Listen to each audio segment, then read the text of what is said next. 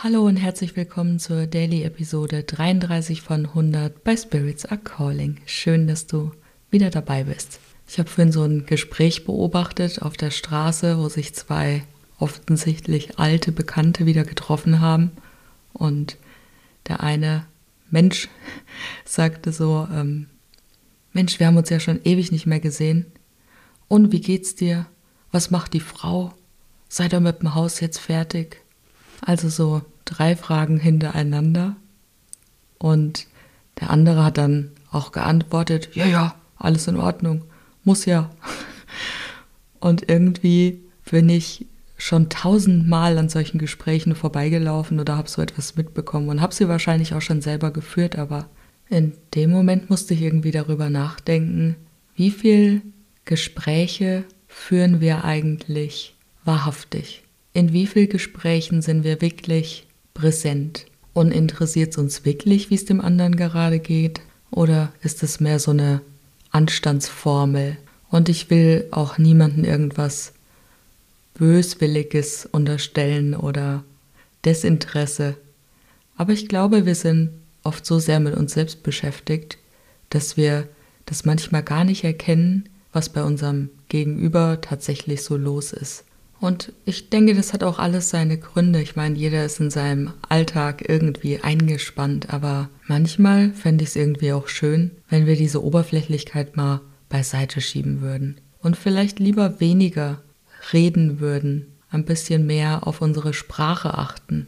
Denn wenn du dich mal in die Situation reinfühlst, du bist vielleicht gerade gestresst oder du hast irgendwelche Themen, die du gerade nicht so richtig bearbeitet bekommst. Oder vielleicht steht dir auch das Wasser bis zum Hals und du weißt gerade gar nicht so richtig, wie du das Ganze lösen sollst.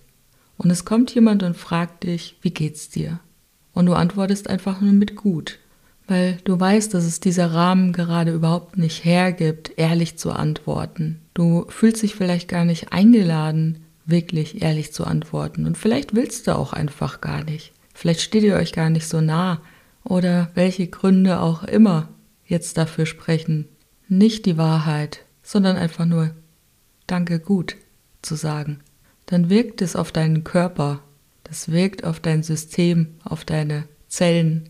Und diese Diskrepanz zwischen dem, was du äußerst und dem, was du tatsächlich fühlst, die kann Stress verursachen, die können emotionale Belastungen hervorrufen oder sogar verstärken.